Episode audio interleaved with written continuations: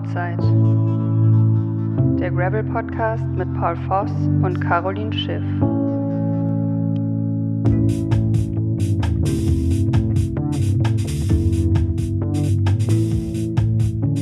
Hallo zusammen, willkommen zur vierten Folge des Outside Podcasts. Ähm, wie schon an der ersten Folge oder in der ersten Folge erwähnt, äh, wollen wir uns neben Gravel auch ein bisschen mit Cyclocross beschäftigen und äh, das ist heute der Fall. Am Wochenende haben die deutschen Meisterschaften stattgefunden oder allgemein die nationalen Meisterschaften und äh, um uns ja, ein bisschen ausführlicher über dieses Thema Cyclocross und wo steht eigentlich der deutsche Crosssport und äh, wie sieht es international aus, ähm, ein bisschen Expertise reinzuholen, haben wir uns den, äh, ja, den letzten deutschen Weltmeister eingeladen, Philipp Walsleben, der nach dem kurzen allgemeinen Teil dazukommen wird und äh, ja, mal seine Expertenmeinung abgibt.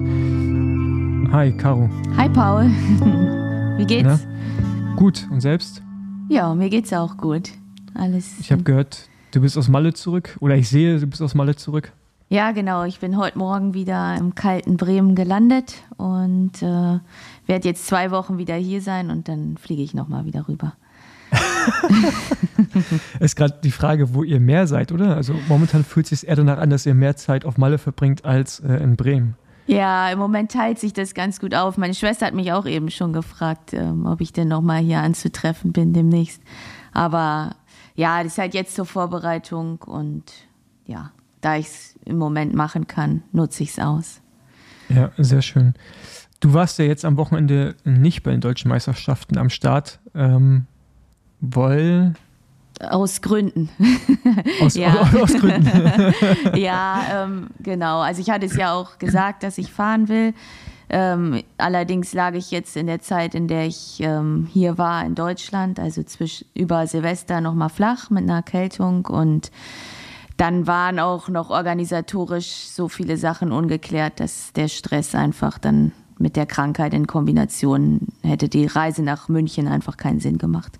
Und dann ja. habe ich ähm, ja, habe ich das gelassen und bin stattdessen nach Mallorca geflogen, um da nochmal vernünftig Grundlage zu trainieren. Ja, auch nicht verkehrt. Ich hoffe dann jetzt einfach nur, dass es, das, dass es das endlich mal war, dann mit den äh, Krankheiten oder Verletzungen so kurz vor den Highlights. Ja. Jetzt ja vor der Gravel-WM, jetzt äh, vor der deutschen Crossmeisterschaft. Ähm. Ja, das war jetzt wirklich noch im alten Jahr, wo die Erkältung dann anfing. Deswegen habe ich das jetzt noch ins alte Jahr mit eingeordnet. Das war sowieso für ein, ja, zum Vergessen. Insofern, ich gehe davon aus, dass es das jetzt war und blicke da auf jeden Fall positiv nach vorn ja, genau. Sehr schön. Ähm, in der Zwischenzeit gab es ja so ein paar News. Ähm, erstmal hat äh, Unbound bekannt gegeben, dass sie einen neuen Modus fahren werden mit den Startzeiten und auch ähm, äh, in Bezug auf den, die Aerobars. Ähm, das sieht wie folgt aus, dass ähm, wenn man bei Unbound sich als Elitefahrer oder Elitefahrerin meldet, äh, man in diesem Jahr keine Aero-Bars fahren darf, also dieser Auflieger. Aber alle Leute, die nicht Elite fahren, dürfen es wiederum nutzen.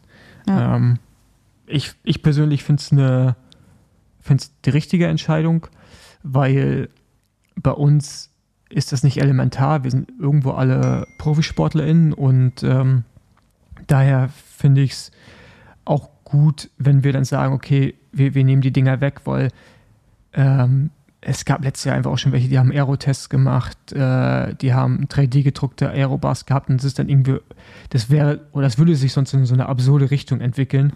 Ähm, daher finde ich gut, dass man bei dem größten und wichtigsten Rennen sagt, okay, im Elite-Kategorie ist es nicht erlaubt, äh, aber bei den äh, jeder Männern, jeder Frauen immer noch, weil die fahren halt auf 15 Stunden oder mehr.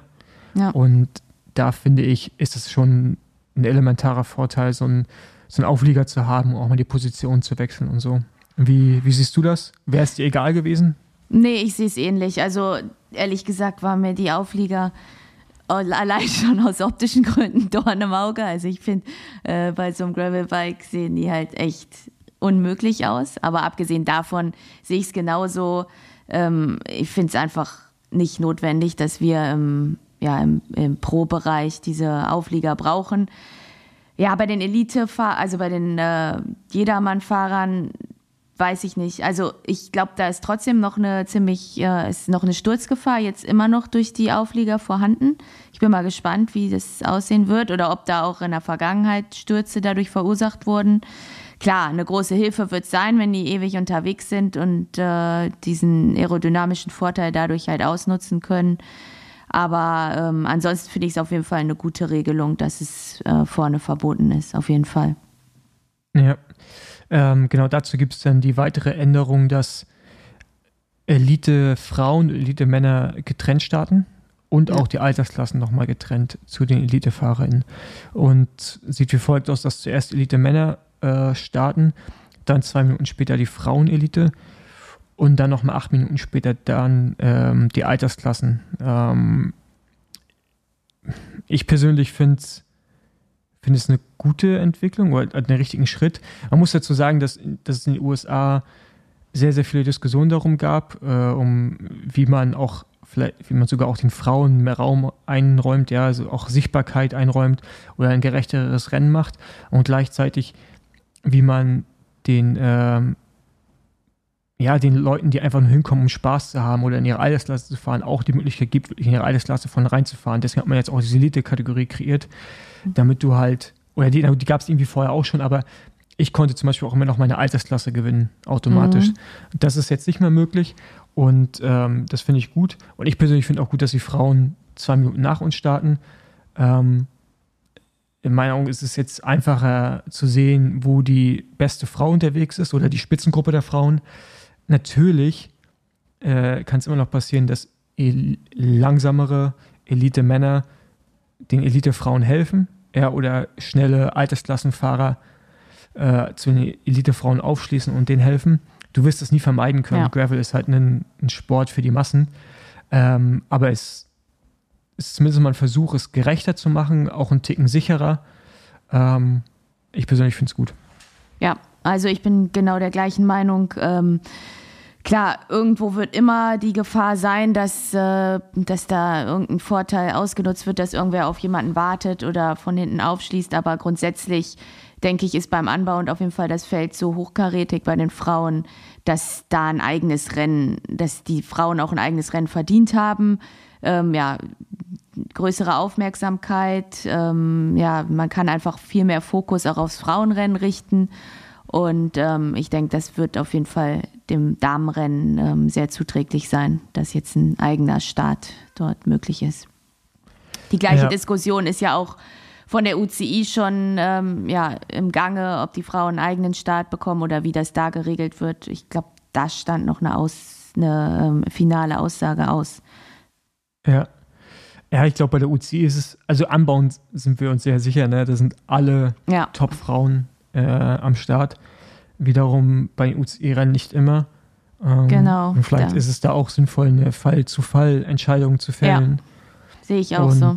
So, so lange flexibel zu agieren, bis man weiß, man hat durchweg äh, ein hochgerätiges Frauenfeld. Was macht ja auch keinen Sinn, wenn du da am Start bist, fährst du, also du fährst vielleicht schon mit 20 Frauen, aber wovon drei bis fünf wirklich auf dem Niveau fahren wie ja, du. Ja das macht ja auch keinen Spaß. Nee. Das, also das ist ja auch für dich nicht schön. Nee, also ich kann es dir vorstellen, dass es für dich nicht schön ist. Nee, dann ist es ja, ja auch kein vernünftiges Radrennen und der ganze Aufwand, den man da betreibt. Also. Ja. Genau. Ähm, da bin ich auch gespannt, was die UCI da jetzt dann macht. Äh, aber wie du schon sagst, ne, bis jetzt gab es da noch keine, keine finale Entscheidung. Äh, was ich jetzt aber zu Anbau noch interessant finde, ähm, ist ja immer noch diese ganze Thematik mit den Feed Zones die ja äh, vorgeschrieben sind. Es gibt ja so zwei äh, Verpflegungsstellen, die auch mit Personal abgedeckt werden müssen von jedem Einzelnen. Und äh, ich bin gespannt, ob man da demnächst auch mal noch eine Diskussion aufmacht, weil so wie das momentan da strukturiert ist, ähnelt das ja schon so ein bisschen Formel 1 in der abgespeckten Variante, aber das ist ja insane, was da abgeht. Ähm, und ich meine, wir beide kommen dann aus Europa dahin, wir werden sicherlich auch einen Support haben. Äh, obwohl du wirst wahrscheinlich einen sehr guten Support haben, kann ich mir vorstellen, weil. Äh, ich hoffe es. ja, ich denke aber, ja. Ja, genau, weil, dein Partner da äh, eigentlich immer groß auffährt. Ähm, äh, genau, aber dann jetzt bei mir habe ich letzte, das ist halt, das ist halt das sind Welten. Also von hin, ich äh, hole meinen Rucksack alleine raus und fülle meine Flaschen alleine auf, hin zu Leuten kriegen, während sie äh, den Trinkrucksack ablegen, gerade mal die Laufräder weggewechselt oder das Rad sauber gemacht. Ja, so, ja und äh, ja. das ist am Ende auch rennentscheidend. Ne? Wenn es doof läuft, kannst du eine Gruppe Ja, klar, also verlieren oder. Genau, genau. Ja. Du kannst äh, ganz schnell die Gruppe verlieren und ja. Ich bin gespannt, ob wir da auch noch irgendwann eine Diskussion eröffnen wollen. Das finde ich, ähm, ich finde das noch fast gravierender als die Aerobars, weil das ist ein logistischer Aufwand und auch ein finanzielles, äh, ja, also ein finanzielles Backup, was du ja brauchst, um da wirklich das professionell an den Start zu bringen. Ähm, mal gucken, ob, ähm, ob wir darüber auch nochmal reden. Ja. Ja. Aber gut, ähm, gehen wir mal rüber zur UCI. Äh, die haben den Gravel World Series Kalender veröffentlicht. Pff, ist aufgeblasen. ja, umfangreich. Also man kann viele Rennen fahren in Europa. Und Genau, äh, auch und- darüber hinaus, natürlich. Ja. Äh, interessanterweise finden viele zum gleichen Zeitpunkt statt, wie jetzt zum Beispiel Unbound oder andere Highlights. Also Ja. die überschneiden sich. Was ich aber einerseits auch ganz gut finde, so hat man auch dann in Europa äh, eine Wahl und muss nicht unbedingt in die, in die USA fliegen, um ein großes Rennen zu fahren. Ähm, es wird eine Elite-Kategorie geben, sowohl für Männer als auch für Frauen. Auch schon bei der WM, in der man gewertet wird. Und es gibt trotzdem noch keine Gesamtwertung. Ja, ich habe mich dann so ein bisschen gefragt, was eigentlich dann der, der Sinn der Rennen denn so wirklich ist, nachdem man sich qualifiziert hat. Ja, das stimmt. Äh, ja, ich, es kamen ja auch schon so Fragen, ja, welches Rennen fährst du denn dann für die Quali? So, ja, ein Rennen oder wie? Also ich, ich habe dann schon auch vor, mehr Rennen zu fahren, auch wenn ich mich jetzt bei einem schon qualifiziert habe. Also, Ja, aber Ja. eine Gesamtwertung wäre natürlich schon ein Anreiz, äh, dass man da auch ein paar mehr Rennen mitnimmt. ja, ja, was mir momentan so ein bisschen fehlt, ist halt, dass du, klar, es gibt jetzt so Rennen wie das natürlich in Deutschland, was wir dann sicherlich als Deutsche auch alle fahren wollen und fahren werden. Ähm, und dann vielleicht ein paar anderen Orten, wo man noch nicht war. Aber es ist diese, die, die Rennen stechen nicht als Besonderheit heraus. Ja, also es ist halt einfach am Ende ein UCI-Rennen. Es ist jetzt nicht wie Unbound, The Rift, ähm, Trucker, Rangshow, wo du dann halt immer so, wo die Rennen an sich irgendwie auch in einer coolen Location Ja, genau. äh, einfach so eigenen Spirit haben. Das ist da noch nicht so der Fall. Ähm, ja, vielleicht, vielleicht gibt es da dann in 2024 eine Gesamtwertung. Ich würde es mir wünschen, ähm, weil das, glaube ich, diese ganze Serie noch ein bisschen aufwerten würde. Man muss ja nicht jedes Rennen werten. Reicht ja, wenn irgendwie, wenn man sagt, vier bis fünf Rennen musst du fahren, oder wie viele auch immer. Ja, genau. Ähm, oder deine besten vier bis fünf Ergebnisse werden gewertet, irgendwie so. Ja. Äh, ja. Mal gucken. Ja, wäre wär auf jeden Fall mal ganz schön, wenn da was passiert. Genau. Sonst ähm, bekommen wir ab und zu schon Einsendungen, äh, irgendwie sei es per E-Mail oder auf Instagram. Also schickt uns gerne irgendwie Themen, die euch interessieren. Ähm, wir kriegen oft auch die Frage, warum wir nicht über Technik reden oder sowas. Also es ist halt, wir wollen irgendwie gerade so ein bisschen erstmal so eine Basis schaffen innerhalb dieses Podcasts äh, und so ein paar größere Themen äh, ja, irgendwie nicht abarbeiten, aber uns damit befassen. Und auf jeden Fall wird es dann irgendwann, wenn wir in der Regelmäßigkeit reinkommen, von diesem Zwei-Wochen-Rhythmus, was denke ich mal so ab ja, März der Fall sein wird, werden wir auch mehr über Technik sprechen. Ja. Äh, weil da gibt es ja auch vieles, was man, womit man sich befassen kann. Ähm, ich weiß zum Beispiel immer noch nicht, wie man einen Reifen plackt. Du meinst, wie man Tubeless-Platten behebt oder was? was ja, genau, also wie man, also wenn du ein Loch hast, dann Ja, mit so einem ja. Plug. Ja, Ja, genau. nee, ganz ehrlich, äh, weiß ich auch nicht. Also, ja, Genau, da, da, da könnte ich jetzt auch keine Ratschläge geben, aber also genau, ich kann es ziemlich schnell herausfinden, insofern. Ja, ja genau, bei dir im Laden einfach Ja. einen Reifen nehmen. Und, ja. Genau, also wenn, wenn ihr da irgendwelche ähm, Fragen habt, schickt uns die gerne und wir schreiben die auf jeden Fall auf, vermerken die und äh, werden die dann in den kommenden Monaten ja, besprechen, abarbeiten. Genau. Ja, ich denke auch, wenn wir uns vorbereiten auf die Rennen, dann werden wir ja auch die eben auch die Räder vorbereiten und dann kommen von uns aus auch ähm, auf jeden Fall Diskussionen auf, wie und was, was jetzt der bessere Reifen ist, genau. welche Schaltung die bessere ist, welche Ja. Gänge. Ähm, noch eine Sache, ich habe mein neues Outside äh, X Maloya äh, Kit gelauncht und wenn ihr Bock darauf habt, könnt ihr das im Shop outside.cc slash shop äh, vorbestellen bis zum 31.01. Und dann wird das Zeug irgendwann im April an euch ausgeliefert. Genau, diesmal machen wir eine Vororder, weil es es logistisch oder organisatorisch einfacher macht. Und danach wird es die Sachen dann auch nicht mehr zu kaufen geben, so wie es momentan aussieht. Also, wenn ihr Bock drauf habt, geht auf outside.cc. Sieht gut so, aus. Finde ich. Danke. Also, wenn ich nicht was anderes anziehen dürfte, würde ich es auch anziehen. Ja, leider, leider reicht mein Budget noch nicht, um, äh, um, um dich zu verpflichten, aber vielleicht, vielleicht in Zukunft. genau. Ähm, genau, aber dann holen wir jetzt mal den Philipp dazu und sprechen näher über den Status quo von Cyclocross in Deutschland. Ja.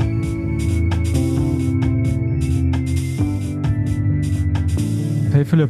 Guten Abend. Hallo Philipp. Hallo. Ähm, interessanterweise hat Philipp gerade gefragt, wie jetzt hier der offizielle Part ist, weil Philipp noch nie die Caro gesehen hat oder getroffen hat, was ich äh, gar nicht wusste, weil ich dachte, seid euch wenigstens schon mal irgendwie über den Weg gelaufen oder so. Aber. Ich glaube nicht wirklich im, im, echten Leben. Aber er war ja auch der Meinung, dass ich ihn nicht kennen würde, aber hm. äh, ich bin nicht um ihn herumgekommen. Also. Okay, okay. Ach stimmt, ja. ich erinnere mich jetzt an den Zusammenhang, äh, glaube ich, mit deinem äh, Lebensgefährten der hat ja auch was mit Cross zu tun. Genau, ja, Vladi, okay. Vladi, Vladi, könntest du kennen. Ja, ja, nee, den Namen hatte ich schon mal gehört, ja. ja. ja genau. okay, gut. Ähm, so, wir alle wissen hier in dem Podcast, hoffe ich zumindest, wer die Caro ist. Äh, deswegen brauche ich es jetzt nicht mehr vorstellen, aber stelle ich mal kurz den Philipp vor. Philipp äh, ist 35 Jahre, kommt aus Kleinmachnow, war von 2008 bis 2021 eigentlich immer im gleichen Team bis auf 2018. Und zwar mehrere Versionen des jetzigen Decoinic Alpecin heißen die jetzt, oder? Oder Alpecin Decoinic? Ja. Ja, genau. Ähm, seitdem auch schon immer Crossprofi gewesen. Insgesamt 37 UCI Cross-Siege, inklusive Junioren und deutschen Meistertiteln. Fünfmal deutscher Meister der Elite, damit nicht Spitzenreiter. Fünfmal ist richtig, oder? Ich glaube sechs. Ich gerade geschüttelt. Du glaubst. Na, das war immer die Zahl, die ich genannt habe, ja. Einfach so. Okay, aber ich, ich dachte, ich hätte nachgezählt, ich habe nur fünf gezählt. Aber ist egal, dann, dann mhm. machen wir fünf bis sechs deutsche Meistertitel in mhm. der Elite. Ähm, aber sicherlich der größte Erfolg war 2009 wird der U23-Weltmeister.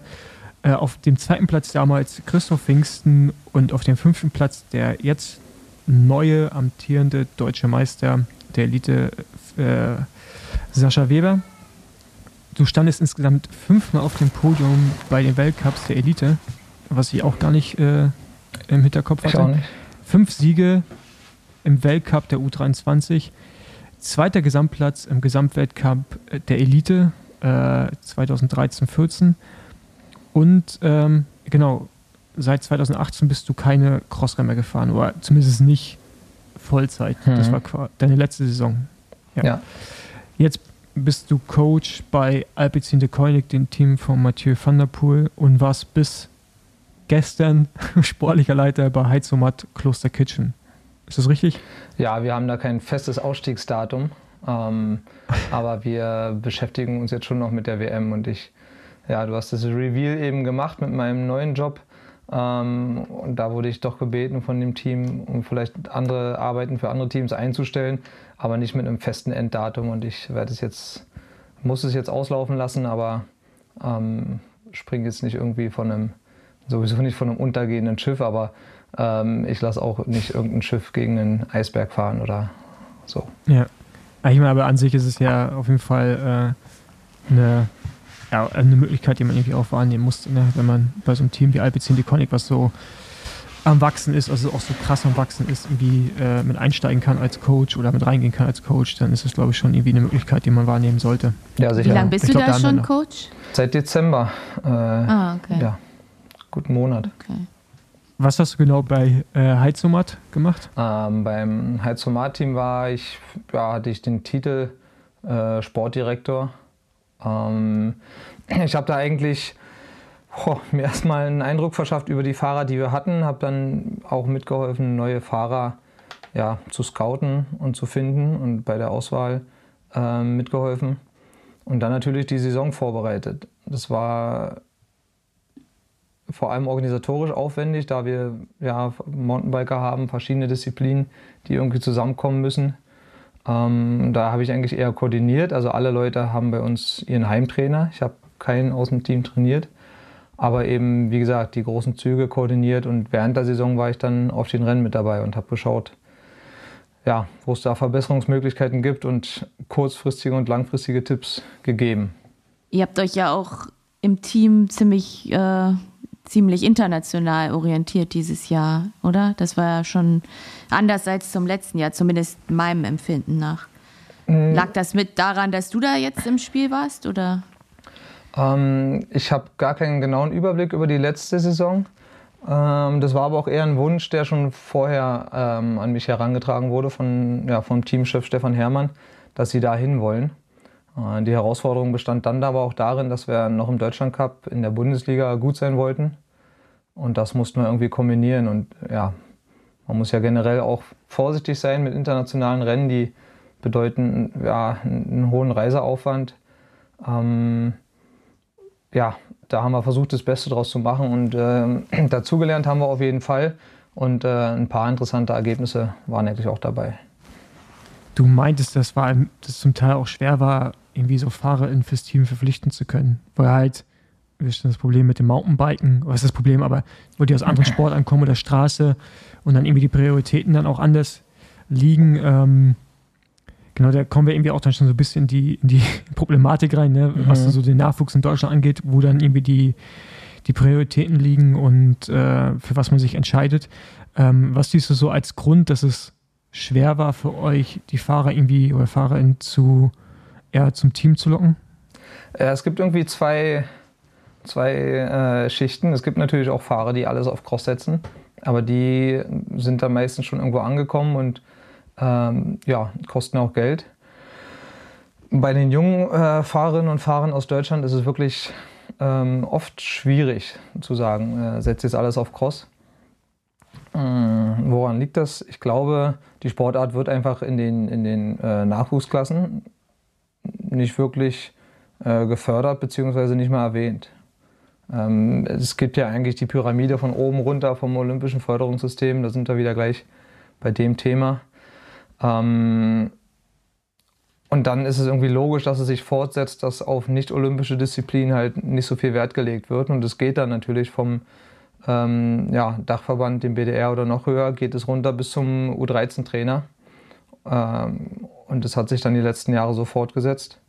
Und dadurch ist da kaum noch Aufmerksamkeit für Cross. Alle gucken auch die Rennen und alle finden es gut. Ähm, nur innerhalb von Deutschland ist leider auch der Aufwand sehr hoch, um die Sportart zu betreiben. Ja, das sind so Sachen, äh, die, dazu, die dazu beitragen. Also ja, die Förderung in den Nachwuchsvereinen und ja, der, der Aufwand an Material und ähm, Wegen spielt, glaube ich, da eine große Rolle, weil man echt viel Auto fahren müsste, um viel Crossrennen zu fahren. Aber wie, also ich will jetzt nicht eine Debatte aufmachen, früher war alles besser, aber das stimmt halt auch nicht, aber es ist ja, man kann es ja nicht wegschieben, dass es halt eine Generation gab, die sehr erfolgreich war, sowohl im männlichen als auch im weiblichen Bereich, mhm. äh, über eine gewisse Zeit und das war jetzt, würde ich sagen, unsere Generation und danach, die danach folgende, wo jetzt mal Sascha Weber irgendwie mit reinnehmen würde, der ein Ticken jünger ist nur als wir, aber ähm, aber dass seitdem eigentlich nicht mehr so richtig viel passiert ist. Der letzte, der so einen Anschein gemacht hätte, er könnte auch international von reinfahren, war eigentlich Tom Lindner. Mhm. Da hatte man in Junioren so die Hoffnung, die Hoffnung, dass er das in die U23 mit rübernehmen kann und die nächsten Schritte macht. Ähm, da wiederum bei dem Fahrer ist gerade, weiß man gar nicht, wo er überhaupt steht. Ne? Also das ist mhm. ja so, so, auch so ein bisschen Fragezeichen dahinter. Ähm, von der was siehst du als die Gründe? Aber auch früher war es noch nicht olympisch. Ne? Auch früher war die Struktur nicht wirklich da und auch von Verbandsseite aus hatten wir es jetzt auch nicht gerade früher einfach, um mhm. es mal äh, ja, also so die, zu sagen. Ja. Du hast ja eben gut gesagt, bei der WM ist mir auch nicht aufgefallen, waren wir anscheinend drei und dann ersten fünf in Hogeheide, äh, U23. Das ist nicht schlecht. Ähm, bei Pfingsten und mir spielt eindeutig ähm, ja, der, unser Heimatverein RC Kleinmachnow eine Rolle. Ähm, und ich glaube, dann irgendwie vielleicht auch äh, irgendwie die DDR-Vergangenheit, dass hier die Bahn, nee, die Bahn steht im Osten. Naja, weiß ich nicht, ähm, das wurde bei unserem Verein so gemacht und dadurch sind wir damit groß geworden und irgendwie hat der Verein auch den Aufwand betrieben, äh, so weit wegzufahren mit uns. Also da ist schon mal das eine Problem, was ich geschildert habe, dass die Arbeit in den Verein nicht mehr passiert. Das war bei Pfingsten und mir ähm, wohl der Fall. Ähm, Sascha Weber hatte dann wiederum meiner Meinung nach relativ viel Unterstützung durch den BDR. Ähm, ich kann mich auch daran erinnern, dass wir im WM-Vorbereitungstrainingslager waren äh, mit Weibel damals. Sowas gibt es ja heutzutage auch nicht mehr. Also bei uns war schon noch ein bisschen mehr Crossförderung anwesend und es kam schon auch aus einem größeren, aus einer größeren Akzeptanz für Cross.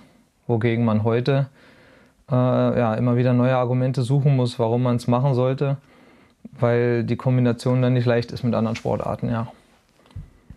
Hm. Mir kommt es auch so ein bisschen vor, als wenn in Benelux, also ja in Holland und Belgien, sich der Crosssport irgendwie extrem entwickelt hat oder so, auch so ein Hype irgendwie ähm, vorhanden ist und in Deutschland halt ja eigentlich nichts passiert, beziehungsweise auch vielleicht eine Art Rückentwicklung. Mhm. Und dadurch wird, glaube ich, diese Gap auch immer größer zwischen den Deutschen und den äh, Fahrern in Benelux. So kommt es mir vor. Ich weiß nicht, ob du das auch so siehst oder.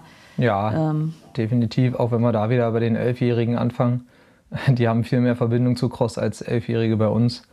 Ähm, vor jedem größeren Rennen gibt es da so ähm, Jöcht-Initiatis, wo die Kinder mit Eltern hinkommen und mit Ex-Profis -Ex und Ex-Weltmeistern Radfahren auf der echten Crossstrecke vom Super Prestige oder was auch immer.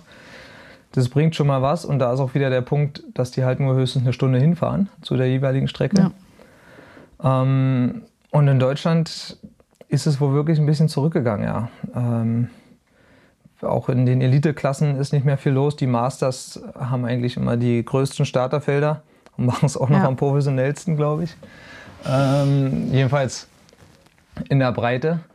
Äh, also wenn ich ja, wenn ich einen Nachwuchscrosser frage, der sagt dann, ja, ich mache Cross so ein bisschen mit. Und wenn ich einen Mastersfahrer frage, dann sagt er, ja, Cross ist mein Leben. Ja, ähm, das, da ist die Einstellung Programm. irgendwie anders. Ähm, ja, internationale Vorbilder fehlen wohl irgendwie. Aber vielleicht ist es auch die höhere Professionalisierung in den anderen Disziplinen, ne? dass da genauer hingeschaut wird ähm, und man sich genauer Gedanken macht. Und, und, und ja, früher ging es, glaube ich, ein bisschen, bisschen lockerer zu. Ich denke mal, das, das weiß ich nicht genau. Vielleicht haben es auch Bahnfahrer heutzutage schwieriger, ihr Bahnprogramm zu bekommen, wenn sie in einem Straßenteam sind. Ähm, mein guter Kumpel Roger ist natürlich so ein Fall, den hätte ich da interviewen können. Aber ich glaube, der muss auch über jeden Bahntag oder musste über jeden Bahntag verhandeln. Und so ist es beim Cross auch, dass es irgendwie ja, eher die Frage ist, warum sollte man von seiner festen Vorbereitung abweichen? Ähm, ja, was, warum lohnt sich das, das Crossen? Äh, und das ist eine Frage, die schwer zu beantworten ist.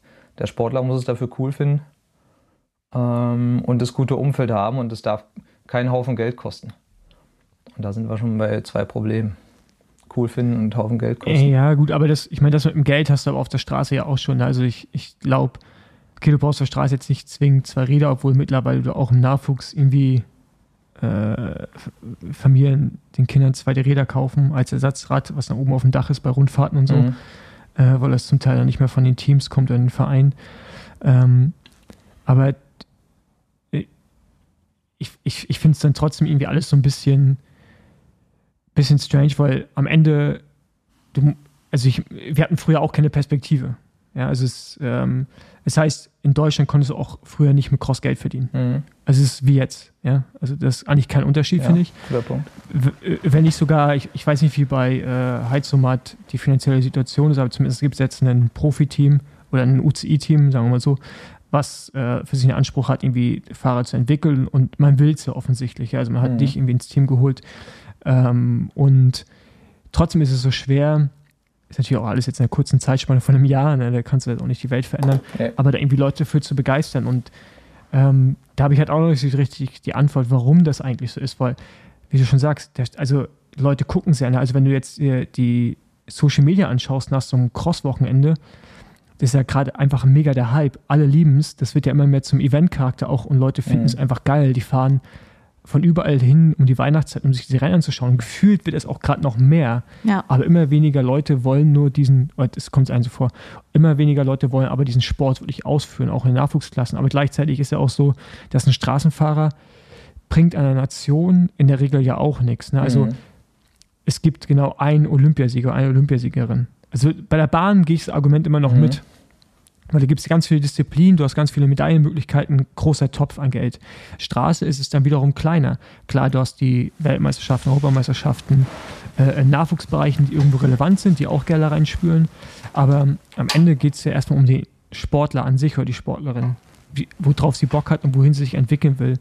Und dass da niemand für, für sich so die Möglichkeit sieht, ja, Cross ist eigentlich das, was mir schon seit dem Nachwuchs Spaß gemacht hat. Ich gehe jetzt wirklich mal in diese Richtung und äh, gehe all in, auch wenn die Möglichkeit der äh, Straße vielleicht aufploppt. Ich meine, Pitcock, wie lange ist der Offroad gefahren, bis er gesagt hat, ich werde Straßenprofi? Da Ja. fährt er immer noch Offroad. Das ist natürlich, das sind natürlich alles super Talente, ja. Mhm. Äh, man sollte die auch nicht unbedingt vergleichen, aber es gibt ja dann auch andere Crossfahrer, die hätten sicherlich Straßenprofis werden können, die aber sich dagegen entschieden haben. Mhm. Bei dir war das ja auch immer so, so beides. Es Ja, gibt du auch ja, Joris Ja. Nievenhuis, der ist von DSM, ja, hat von DSM wieder gewechselt zum Cross-Team, zu Track Baloise. Ähm, So, und, aber warum passiert das so richtig in Deutschland? Ich, weil ich, die sind ja nicht alle talentierter. Oder sind die alle talentierter? aus den, die, die Ausländer sozusagen. Ja, genau, also Benelux. Ja, also, also, irgendwie- sind das alles so viel bessere. Ne, wir haben, nee, nee, wir haben, wir haben auf jeden Fall, wir haben ja ein paar Einwohner, da müssen talentierte Leute bei sein. Ähm, die entdecken aber, glaube ich, wirklich ihr Talent oft nicht. Ähm, sie haben ja nicht mal jemanden, der es entdecken könnte.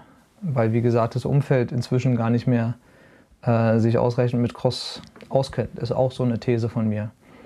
Ähm, später spielt dann, glaube ich, die wirtschaftliche Sicherheit vielleicht mehr eine Rolle als bei uns früher. Also ich habe da auch nicht dran gedacht. Also ich, ich habe da ein Jahr vorausgedacht.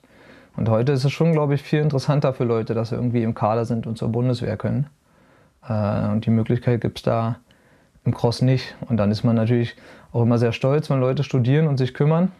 Ähm, ja, und Cross und Profi-Cross ist nun mal nicht die sicherste, die sicherste Variante. Äh, und in unserem Fall jetzt von unserem DM-Podium, das können wir auch gleich noch revealen, äh, da hat der, der deutsche Meister Anfang, Anfang letzten Jahres angefangen mit Cross. Er hat es auf jeden Fall noch nicht lange gemacht. Und der dritte fährt auch erst seit zwei Jahren. Du meinst U23? U23, ja. Ja, die anderen, da war ich schon weg. Ähm, das heißt, das ist nochmal ein Zeichen dafür, dass es wirklich nicht so stattfindet in den Nachwuchsklassen. Und alles, was im Süden ist, fährt sehr schnell Mountainbike. Ähm, wirklich äh, im Norden ist es noch relativ groß, das Crossen. Äh, ja, aber es ist nicht, nicht so weit verbreitet, glaube ich, im Nachwuchs. Und auch hier im Norden wird es ja weniger. Also es sind weniger Rennen als früher. Und ich frage mich auch immer, wenn ich mir die Strecken angucke, jetzt zum Beispiel bei den Deutschland-Cup-Rennen, ob die wirklich vergleichbar sind mit den internationalen Strecken. Ähm, also ja, kannst Ja. du vielleicht mehr zu sagen? Weil das ist ja auch ein Faktor, der damit reinspielt, dass die Kleinen eigentlich lernen, wie sie so ein Crossrennen fahren. Und wenn die Strecken komplett anders sind in Deutschland, macht es halt keinen Sinn. Ja, ja, da sind bestimmt Unterschiede. Da sehe ich aber ehrlich gesagt nicht das Problem. Die internationalen oder vor allem die belgischen verändern sich ja auch immer. Und ich finde nicht unbedingt immer in eine schöne Richtung. Äh, die werden halt viel kurviger und, und kleiner und enger. Ähm, ich glaube, da liegt das Problem nicht unbedingt. Das liegt dann eher am allgemeinen Bikehandling. Oder jedenfalls, da, da muss ich eigentlich dazu sagen, dass ich auch nicht so viele deutsche Strecken mehr kenne. Ähm, und erst recht nicht, was äh, im Weser Ems Cup und so weiter passiert. Ich habe jetzt, ich glaube, ich habe auch nicht viel Bundesliga-Rennen gesehen dieses Jahr. Ähm, aber alles, was ich gesehen habe, geht als Crossstrecke äh, komplett in Ordnung und ist auf jeden Fall nicht der größte Grund. Ähm, wenn das Feld da groß genug ist, dann sind auch genug Kinder dabei, die dazulernen. Ich glaube, das Starterfeld ist dann eher das Problem, die Größe davon. Ja. Aber okay, wa- was würdest du jetzt dann so als, als Maßnahme sehen, um vielleicht auch kurzfristig ähm, da ein bisschen was in eine andere Richtung äh, zu treiben? Also sicherlich so ein Team, Mhm. Sicherheitsnomat ist auf jeden Fall äh, mal ein Anfang und ich glaube auch ein wichtiger. Mhm. Ich war auch früher eher, oh, keine Ahnung, vom Jahr auch eher noch skeptischer. Aber mittlerweile denke ich auch, dass es halt, dass du, glaube ich, sowas brauchst. Und vielleicht wächst das Team ja auch in den nächsten Jahren. Äh, man kann es nur hoffen, dass Leute irgendwie äh, ja, was haben, wo sie ja, hochschauen können. Mhm, ja, das Team soll auf jeden Fall wachsen. Und ähm, da ich da jetzt einen Einblick, Einblick habe, bin ich auch auf jeden Fall der Meinung, dass es äh, ein gutes Team ist und dass wir auch nicht nur jetzt Gutes tun für die Fahrer, die wir jetzt haben, sondern dass wir auch was weitergeben, weil medial bei uns auch viel passiert. Ich habe am Wochenende nur Kameras gesehen. Äh, da wird auf jeden Fall gut investiert. Ähm, bisher sind alle Sponsoren zufrieden. Wir ähm, ja, haben da auch ein bisschen Innovation vielleicht reingebracht mit, Schwalbe und Tubeless. Also da ist die Sache ein bisschen moderner und schon ein bisschen breiter bekannt geworden, ähm, das Crossen. Und ist auch, wie gesagt, bei den Sponsoren äh, gut angekommen. Das ist, glaube ich, schon mal wichtig, dass man da nicht irgendwie was Halbes macht und Leute unzufrieden rausgehen. Äh, ich meine, Stevens ist deutlich auch zufrieden, weil die machen es ja schon eine Weile. Insofern ist das Team, glaube ich, auch echt für, für spätere Generationen gut. Und ähm, hoffe ich auch, dass Kinder da am Rand standen und gedacht haben, da will ich auch mal hin und vielleicht kann ich ja doch Cross fahren, weil das sieht hier ganz cool aus. Und ähm, ansonsten ist, glaube ich, ja, können wir da wieder auch mal die, ähm, die Blicke zum, zum BDR wenden und äh, uns wünschen, dass der diese, diese, sagen wir mal, Kaderfragen ein bisschen flexibler behandelt. Ähm, wenn wir jetzt drei Mountainbiker in der U23 auf dem Podium haben, es ist für alle drei Mountainbiker schwierig, die WM zu fahren, weil man danach erst die Pause macht und dann natürlich sehr spät in die Mountainbike-Saison einsteigt. Und wenn da der BDR und die in diesem Fall Mountainbike-Trainer sich flexibel aufstellen und so ein bisschen ähm, die Sache in Acht nehmen, dass man später anfängt und den Sportler aber trotzdem die Sicherheit geben, ähm, dass, er, dass er dadurch keine Chancen verliert durch seinen späten MTB-Saisoneinstieg, äh, dann sind sich die Sportlerinnen und Sportler auch sicherer, dass sie, dass sie so eine WM ähm, ja, Vollgas fahren können. Was aber jetzt übrigens nicht heißt, dass es gerade nicht passiert. Also das ist jetzt ein sehr großes Thema, genau heute. Und ich glaube, wir sind da schon auf einem guten Weg, dass sich äh, auch der BDR da flexibel aufstellt. Ja, da muss man halt dann sagen, also man, äh, es gibt, glaube ich, auch ein bisschen was zu kritisieren an Peter Weibel, ähm, unseren früheren Nationaltrainer, mittlerweile verstorben. Aber der hat uns ja beide auch betreut. Aber das äh, hat er eigentlich schon immer ganz gut gemacht, muss ich sagen, damals. Das, das äh, stimmt schon, dass wir dann irgendwie bis zum, bis zum Mai auch gar keine Rennen fahren durften. Mhm. Dann Einstieg hatten über, über den Kader mit der Straße. Ähm, da wurde wirklich noch ein bisschen mehr Rücksicht genommen und man hatte die Möglichkeit, sich irgendwie äh, beidseitig zu entwickeln. Man muss aber auch fairerweise sagen, dass aber auch alle guten Crosser auch richtig gute Straßenfahrer waren. Ne? Also, also, oder, also nicht alle. Bis auf Sascha Weber. Aber ein Teil. Hä? Bis auf Sascha Weber. Und ähm, dem wurde aber trotzdem die Chance gegeben, das ist so ein gutes Zeichen, der war trotzdem in der Sportfördergruppe. Also da wurde ja. gesagt, wirklich. Da waren wir aber nie, ne, übrigens. Wie bitte? Also das muss man auch nochmal erwähnen. Wir waren nie Sportfördergruppe. Nee, nee, wir waren also deutlich zu schlecht dafür. Und haben es ja auch nicht viel weit gebracht dann nachher. Ähm, aber ja, bei ja. Sascha hat man dann schon gesagt, äh, pass auf, du machst nur Cross und ähm, wir machen es dir aber trotzdem einfach und äh, du bist in der Sportfördergruppe und machst ein paar Rundfahrten, die dir für Cross passen. Ähm, das war also ein guter Schritt für den Crosssport. Und jetzt ist er, ja gut, er war damals wie gesagt Fünfter, das war glaube ich sein bestes WM-Ergebnis. Ähm, das ist ja im Sport so, dass es nicht immer heißt, wenn man auf eine Sache hinarbeitet oder einen guten theoretischen Schritt macht, dass der dann auch so aufgeht. Ähm, aber damals, wie du sagst, Generation Weibel, ähm, da ging das und hat äh, einigermaßen funktioniert, ja. Ja. Ähm, wie wichtig siehst du die Anwesenheit von Mathieu, Wout und äh, Pitcock momentan im Crosssport, auch hinsichtlich, dass wir vielleicht nochmal so, so, so einen Switch sehen in der Wahrnehmung, auch in Deutschland im Nachwuchs, dass sie sagen, okay, darauf haben wir auch Bock. Mhm, ja, Jetzt bin ich ja so ein bisschen gleiche Generation und himmel die Leute nicht so an. Ähm, aber ich denke mal schon, dass es genügend Kinder gibt, die äh, ja, vor allem die drei dann anhimmeln. Man sieht auch bei den, bei den Rennen in Belgien genau, wo die großen drei starten oder vor allem Wout und Mathieu und wo sie nicht starten, an den Zuschauerzahlen vor Ort. Das heißt, die machen den Sport auf jeden Fall populär und Leute, die ihn nicht kennen, fragen sich dann auch mal, was die da machen auf Instagram, wenn die irgendwie ähm, irgendwo durch den Wald fahren. Das hilft natürlich. Äh, gleichzeitig haben die natürlich jetzt auch für die etwas fortgeschrittenen Crosser ähm, ihre eigene Saisonplanung ne? und machen auch, fahren jetzt zum Beispiel keine nationale Meisterschaft, haben letztes Jahr beide die WM weggelassen. Dadurch ergibt sich natürlich in den Köpfen jetziger U19 und U23-Fahrer auch eher so eine Kompromisshaltung, glaube ich. Dass man sagt, ja, Deutsche mache ich noch und WM fahre ich nicht, weil Pitcock fährt auch nicht und Pitcock will im April gut sein und ich auch, also mache ich so. In der Hinsicht sind sie mit ihrer Sonderstellung natürlich, ja, ja nee, kein gutes Vorbild würde ich nicht sagen, aber da könnte man äh, vielleicht einen negativen Einfluss sehen, aber die, ähm, ja, die Leute, die sie zum Cross hinbringen, äh, sind natürlich wichtiger. Was würdest du dir von Verbandsseite wünschen, was man, was man anders machen müsste? Realistisch. Also jetzt gar nicht unbedingt, also klar, Geld hilft immer, ne? Mhm. aber das hilft meistens auch nicht, wenn man das dann falsch einsetzt. Gibt es auch oft genug. Aber was würdest du dir wünschen? Wir haben nochmal, du und ich. Aber es geht ja, also, Entschuldigung, aber es geht ja oftmals einfach um Nachwuchssport. Ne? Also genau. in der Elite ist äh, Jupp Meisen, also Marcel Meisen macht so sein Ding. Mhm. Ja? Ähm, dann irgendwie äh, Sascha Weber macht auch so sein Ding. Und man muss auch ehrlich sagen, alles dahinter sind ja keine Profisportler mehr. Mhm. So, mhm. das, so die beiden sind Und äh, im Nachwuchs hat man ja noch die Möglichkeit, sie zu Profisportlern zu machen oder Profisportlerinnen. Da wollte ich auch genau hin. Ähm, wir haben ja damals in Cottbus die Trainer C-Ausbildung äh, verfolgt, du und ich.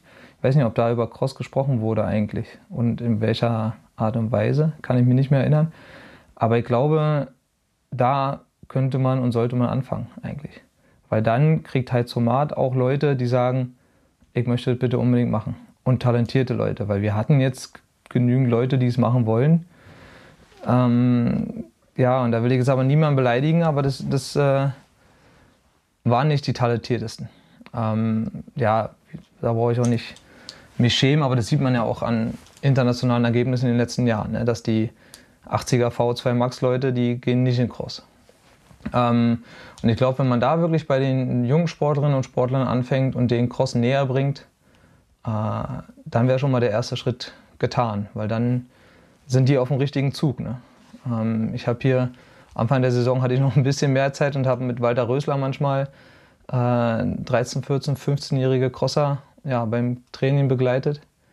Da waren so fünf aus der Region, bin ich schon mal ganz zufrieden. Crosserinnen auch eine. Äh, das ist, glaube ich, genau der Ansatz. Und die haben natürlich keine, keine großen Skills bis jetzt. Und die haben mit Walter trainiert, der hat inzwischen, glaube ich, eine Hüft-OP gehabt und äh, der kann auch nur noch vorzeigen mit der Hand. Ähm, und wenn mit der Altersklasse jemand mitfährt mit Rad, äh, dann ja, sind die einfach viel motivierter, haben viel mehr Lust auf den Sport äh, und erzählen es ihren Freundinnen und Freunden. Und dann wächst, glaube ich, die Zahl der, der Kinder, die Lust auf Cross haben und damit auch die Zahl der Kinder, die es weiterhin machen wollen. Äh, das ist, glaube ich, ein großer und wichtiger Schritt neben ganz vielen anderen politischen Details. Aber die Sache irgendwie mehr in die Altersklasse zu bringen, äh, wäre eigentlich echt hilfreich. Was sagst du denn, wenn du dann so Nachwuchssportler siehst, wo du sagst, da warst du ganz zufrieden? Äh, was sind denn da so die Skills, die da so hervorstechen sollten bei den, bei den Nachwuchssportlern, wo du jetzt sagst, okay, der wird sich, da würde ich sagen, der könnte was werden? Anwesenheit fand ich erstmal am wichtigsten und äh, habe mich am meisten gefreut. Ähm, und dann bin ich von der Altersklasse wiederum zu weit weg, um da wirklich äh, Sachen zu sehen. Äh, ich habe schon gemerkt, dass die, wie hier ist halt viel Sand in Brandenburg und dass die im Sand echt äh, gute Skills hatten. Oder jedenfalls ja, besser als ich gedacht hätte.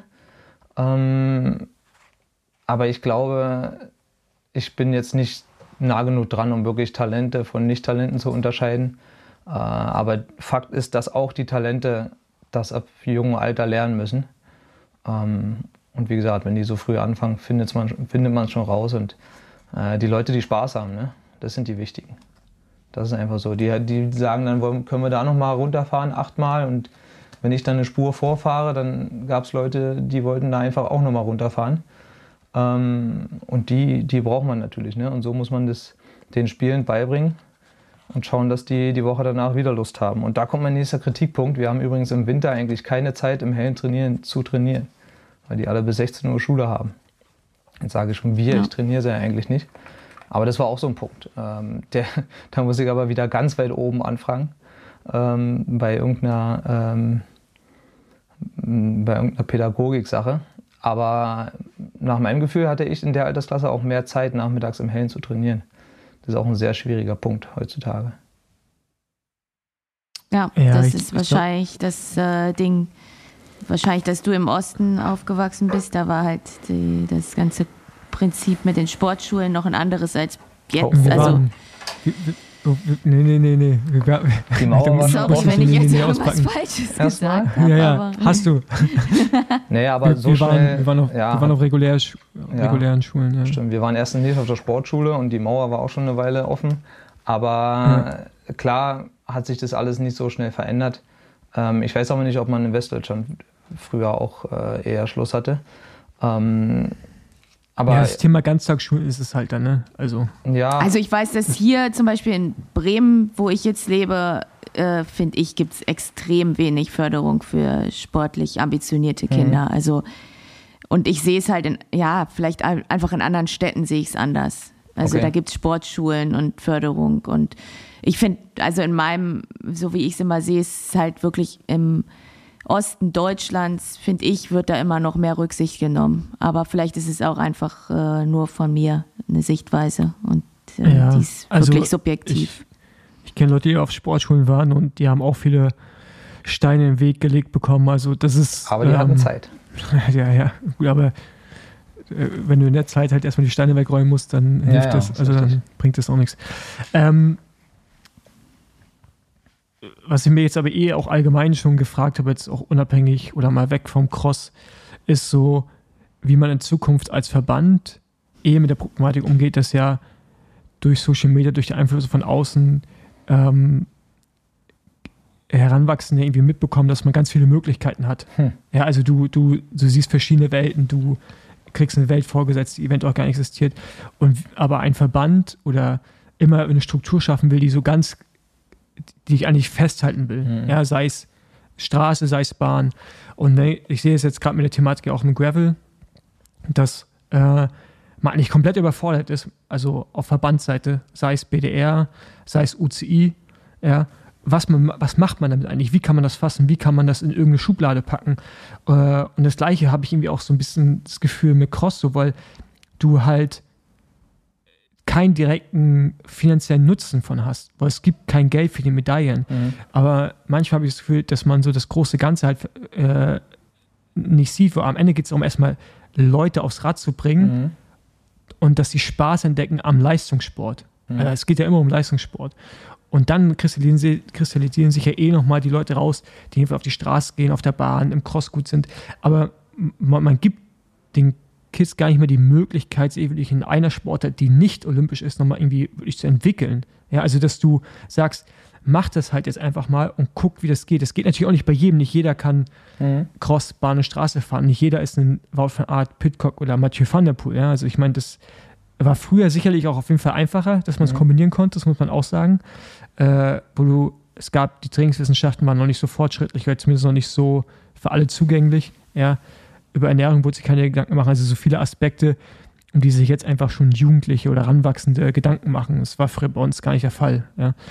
Ähm, aber trotzdem, dass man mal vielleicht so, so, so ein bisschen offener an die ganze Sache rangehen und erstmal denken, okay, lass Leute in Leistungssport reinbringen und da ab einem gewissen Punkt schauen, wie sie sich entwickeln. Und ich finde, ähm, ich verhindere mich jetzt gerade so ein bisschen, aber mir fällt es immer ganz oft auf, dass Leute irgendwann aufhören mit dem Leistungssport, weil sie keinen Bock mehr haben für mich zum Fall ist gerade Tom Lindner. Mhm.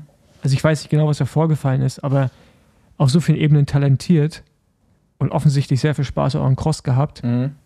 Ähm, also zumindest sah er talentiert aus bei den Ergebnissen, die er gefahren ist.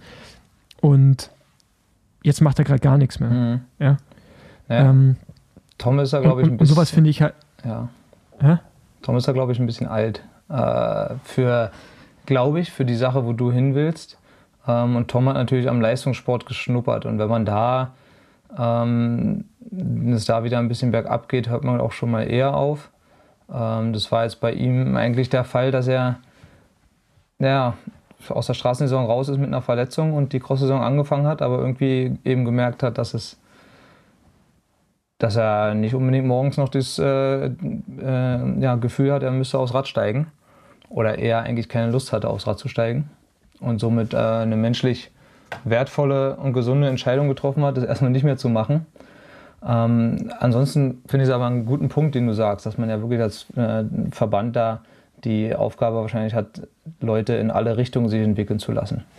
Und das nicht unbedingt durch Olympia oder nicht Olympia begrenzen sollte.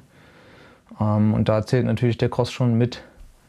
Äh, und ja, aber ich glaube, wenn Leistungssport, wenn wir von Leistungssport reden, dann muss man auch akzeptieren, dass Leute sich davon verabschieden und dann eher bei den Masters wieder anfangen.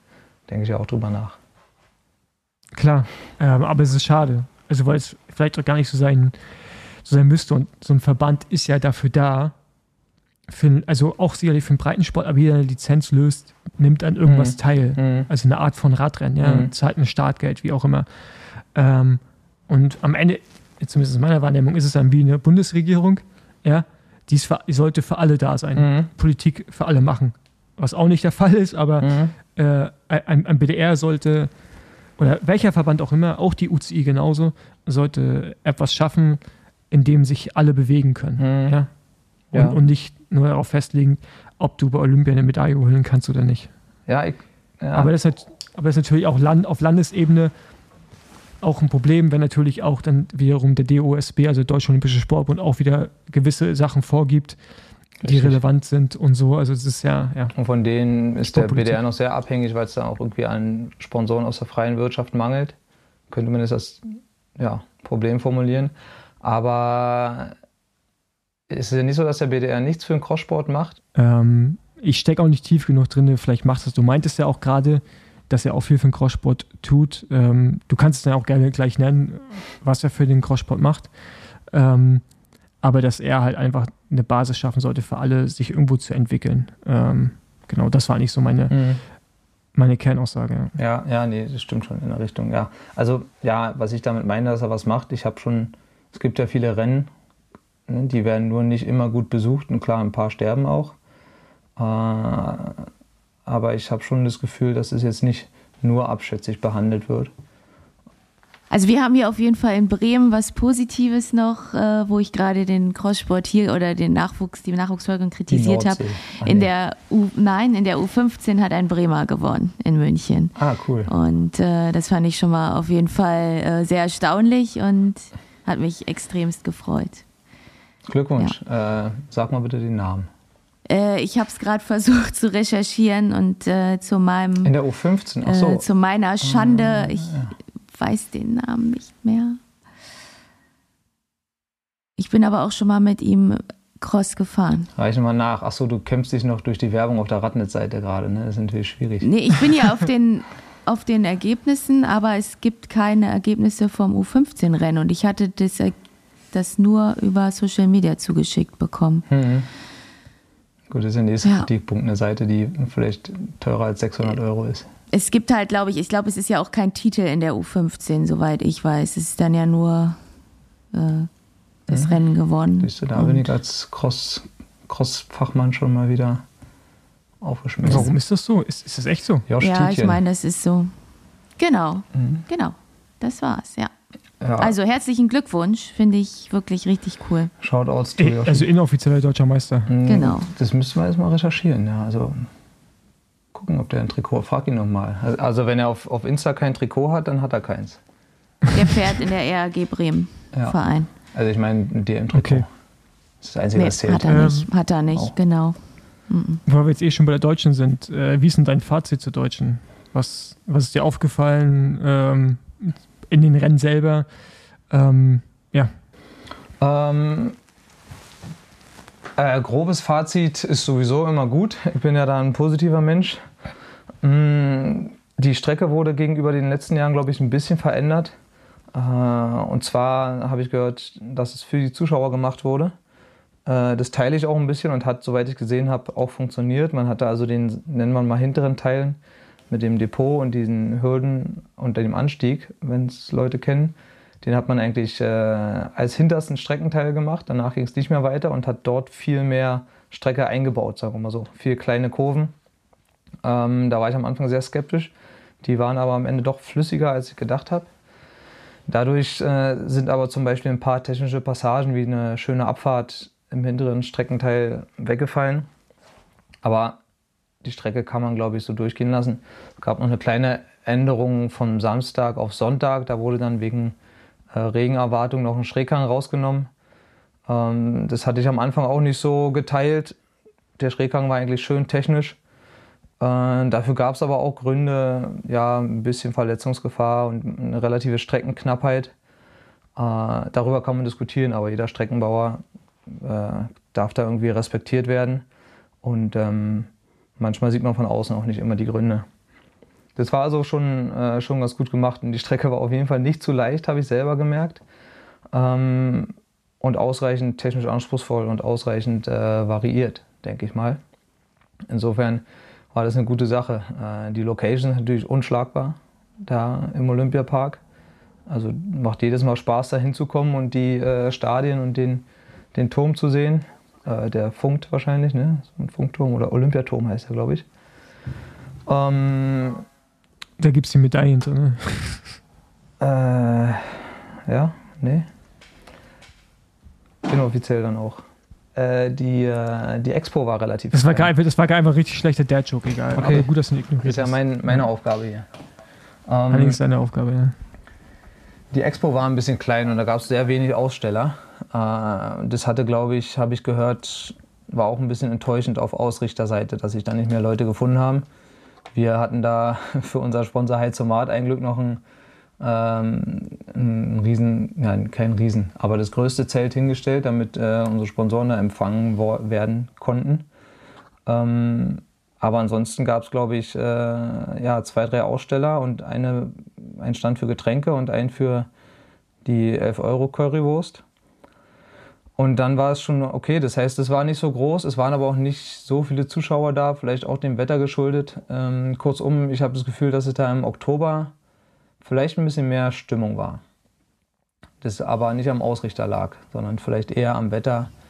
Ähm, du hast natürlich im Oktober auch ein internationales Rennen, wo also nochmal, glaube ich, mehr Sportler kommen. Ähm, die Seite war vielleicht, war vielleicht nicht mega gut, aber da kann auch keiner was dafür. Und ansonsten haben wir immer ehrliche Rennen und schöne Rennen gehabt, würde ich mal sagen. Und das Elite-Rennen Männer habe ich dann leider verpasst, äh, mit Absicht, weil ich einen Zug wollte. Ja, aber was sagst du zum Ergebnis der Männer? Natürlich überraschend. Ähm, einerseits, ich hätte gedacht, dass Meisen auch mit schlechter Form, allein schon qua Fahrstil und, und, und Einteilung und ja, Flow, da der Beste ist. Äh, jetzt habe ich natürlich Sascha Weber lange nicht mehr fahren sehen, ähm, aber er kann es auch noch äh, anscheinend. Und ähm, beim Rest des Starterfeldes hat es ja irgendwie gestimmt, dass Meisen noch einen leichten Vorsprung hatte. Aber das war natürlich überraschend äh, von außen. Kann aber immer mal passieren. Ne? Meisen war nicht topfit, Sascha war topfit, hat sich anscheinend auch gut vorbereitet. Und äh, dann haben wir immerhin mal wieder eine Abwechslung im, im Meistertitel. Auch wenn es natürlich schön wäre. Nach ja. sechs Jahren. Richtig. Auch. Ein unter 30-Jähriger wäre auch cool. Äh, und vor allem keiner im schwarzen Trikot. Ist auch nichts gegen Sascha, aber wir hatten bei der U23 auch ein schwarzes Trikot auf dem Podium und äh, ich glaube bei den Frauen-Elite eventuell auch. Also Leute ohne Sponsoren, die dann nicht in einer Cross-Renngemeinschaft sind oder die jedenfalls kein Konzept haben für Sponsoren zu präsentieren. Das heißt, die Cross nur nebenbei machen. Ähm, also das schwarze Trikot stört mich nicht, aber da das halt heißt, dass die Cross nur nebenbei machen, ist es auch auffällig, ne? dass, die, dass die Leute doch ja. auf dem Podium stehen.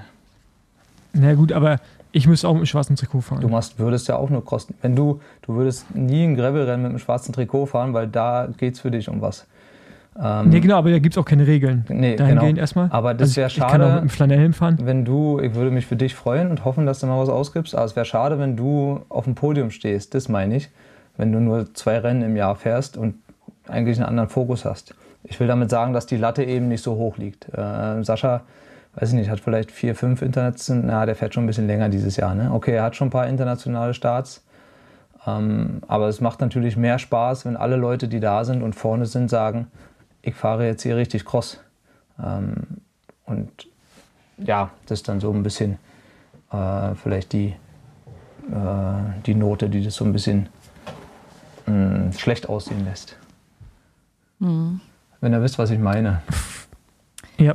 Verstehen wir. Und Damenelite, um das auch nochmal zu sagen, weil wir jetzt nur über die Männer gesprochen haben, gewinnt Judith Kral. Da hat nämlich auch das Meistertrikot diesmal äh, eine neue Trägerin gefunden. Letztes Jahr Elisabeth Brandau und jetzt Judith Kral von dem Team, ja, in dem du wohl. bisher ja. sportlicher Leiter warst. Ja, ich bin es auch immer noch. Äh, glaub, wir haben, wie gesagt, kein Enddatum. Ja, äh, Judith ist auch mega gut übrigens. Also ja, ähm, genau. macht Spaß, Judith ist auch viel international gefahren dieses, Letz-, dieses letztes Jahr und hat sich, glaube ich, echt extrem entwickelt. Ich bin jetzt auch schon ein paar Jahre gegen sie mit ihr Crossrennen gefahren und da war echt äh, eine schöne Entwicklung zu sehen. Und ja.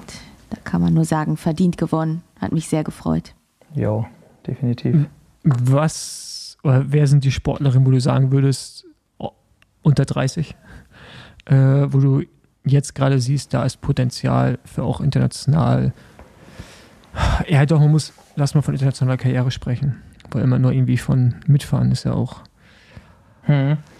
Ähm, auch nicht immer sein, sondern auch mal ein bisschen mehr. Nee, nee, internationale Karriere. Okay, wir waren gerade bei Judith. Äh, dann können wir da weitermachen. Sie war ja, glaube ich, auch schon auf der EM 11. Äh, also da können wir auf jeden Fall auf eine Top 10 hoffen bei der WM.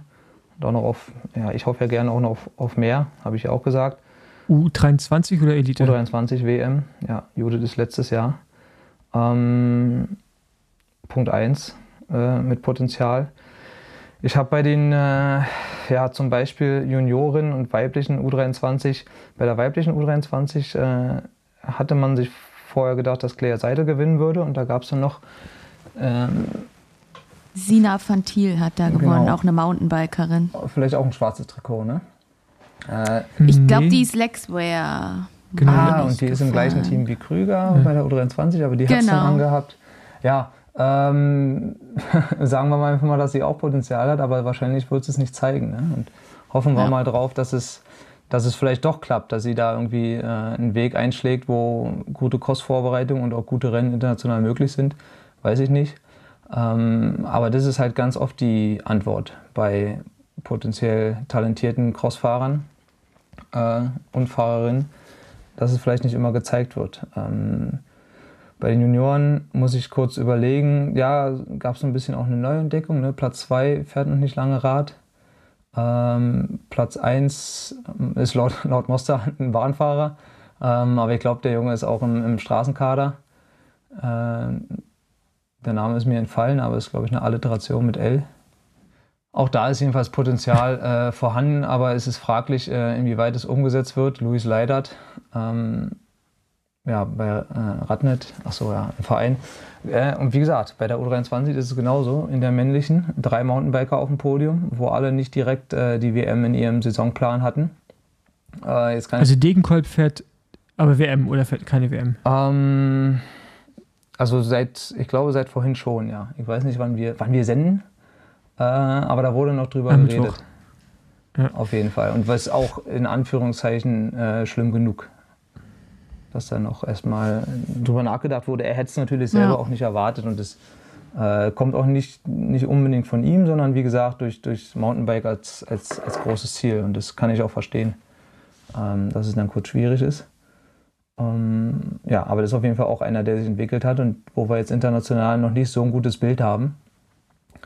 Ähm, aber wenn die Linie jetzt bis zur WM noch so weiter nach oben geht, ja, ist da auch ein gutes Ergebnis drin und kann man da, sorry Hannes, aber Hannes macht sich eigentlich nie heiß, kann man da vielleicht auf äh, Top 20 hoffen.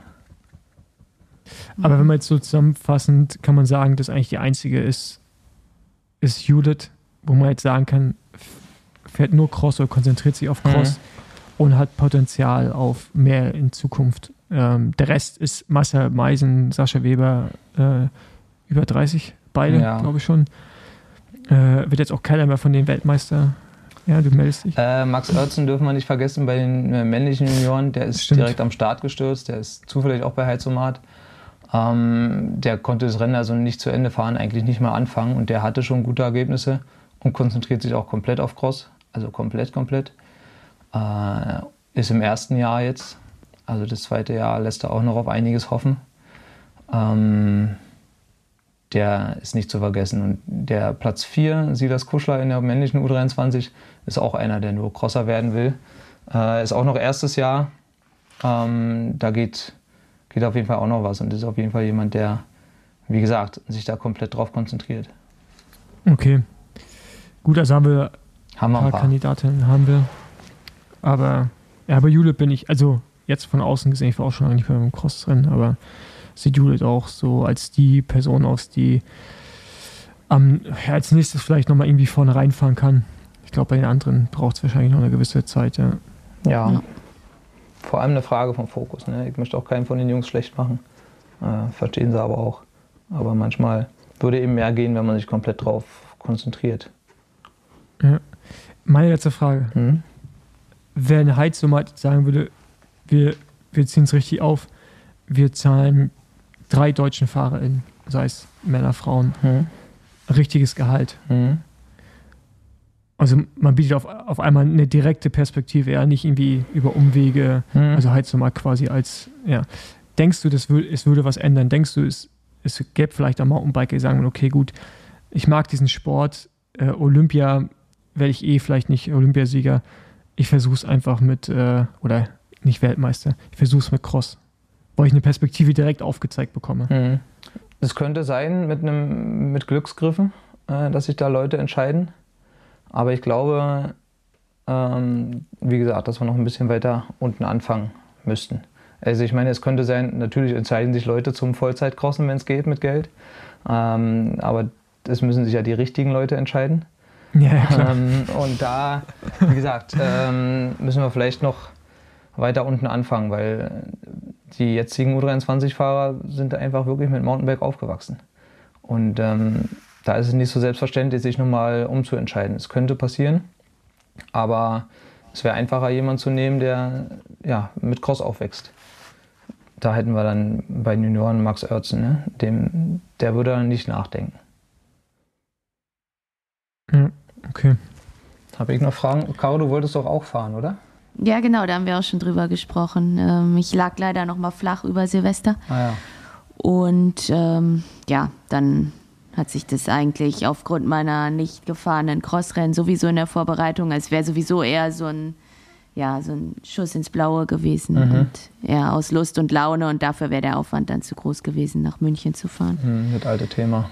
Äh. Ja, genau. Aber ich habe es auf jeden Fall noch mal vor, nochmal eine Cross-Saison zu fahren und dann auch ein bisschen mehr Aufwand dafür zu betreiben. Ja. Ich denke, fürs nächste Jahr habe ich da auch mehr Struktur und kann das auf jeden Fall besser angehen. Okay. Und Paul? Ja, ja ich habe, ich sehe gerade die ganzen Holländer fahren die ganze diese Beach Races ja. und ich trainiere halt und ich denke mal, ich hätte, ich ja. habe schon Bock auf Cross, aber das ist halt, also ich, dieses, also ich kann das alles schon nachvollziehen, ja, weshalb man nicht nach Belgien fährt. Ich meine, aus Berlin ist es halt einfach auch sackweit jedes Mal. Äh, und ich muss auch sagen, so richtig, ich weiß nicht, ob ich mehr Bock habe, 700 Kilometer in Deutschland zu fahren zu so einem Rennen. Also, ob ich dann nicht wieder nach Belgien fahre, wie auch immer. Ähm, aber ich hätte schon nochmal Bock, so eine halbe Cross-Saison zu fahren. Also auch mit einer Deutschen als Highlight. Und ich würde auch gerne nochmal eine WM fahren. Aber ich meine, nächstes Jahr bin ich dann 37. Also ich werde dieses Jahr 37. Ey, dann bin ich halt echt schon richtig alter Mann, auch wenn ich mich nicht mehr so fühle. Hm. Und da irgendwie so vermöbelt zu werden, weiß ich nicht. Aber mein Problem ist ja eher, dass ich, also ich kann ja nicht einfach nur so fahren. Ich habe dann ja immer direkt auch Ziele und das ist, ja. das steht mir so ein bisschen im Wege. Mhm. Aber ist bei mir vielleicht wird Philipp ja, Philipp ja nächstes Jahr im Winter mein äh, privater Mechaniker, dann äh, dann kommst du eh nicht also ins Ziel, wenn ich der Mechaniker bin. Wenn wir uns über die Gravel-Saison verstehen, dann machen wir das Gleiche für Cross noch. Dann läuft das. Genau, da, fahren, fahren wir als du, wie sagt man das, infantil, wie nennt man das? die Oldies. Also, Enfant terrible. Ja, irgendwie genau. Enfant terrible, das sind aber nur eins, oder? Enfant terrible, dann irgendwie so. Genau. Ah, ihr müsst aber zwei 14-Jährige mitnehmen. Von mir so 13 oder 15. Das ist dann halt der Deal. Und dann geht es später Ausgleich, noch ran. Ja. Genau, ja, nee, nicht, ja, aber weil U, die Chance da ist. Nee, U17, oder? Ja, also U15 mir, gibt ja, keine Rennen. ja, wie gesagt, ich bin da weit vorweg und für mich ist es gleich alt. das werde ich später noch kennenlernen. ja, nee, aber das, äh, das, das könnte man ja vielleicht echt äh, da, da machen wir so ein äh, Scholarship oder wie, wie, man sowas nennt. Mhm. Äh, geben wir so zwei, zwei Kids die Möglichkeit. Ja. Können wir echt mal drüber nachdenken. Ja. Vielleicht lassen wir es auch noch rausschneiden. mal gucken. mal ich habe ja auch aufgenommen. Ich teile das nochmal auf, äh, auf Insta.